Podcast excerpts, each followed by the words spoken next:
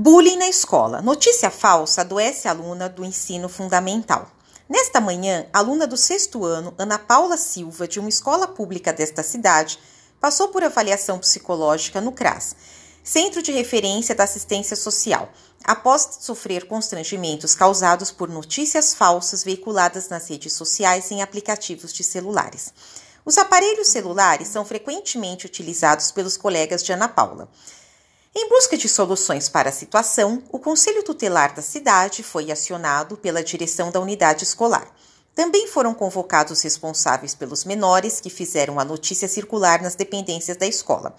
Esses alunos, acompanhados pelos pais, terão que assumir responsabilidades perante o regimento escolar e a legislação específica vigente.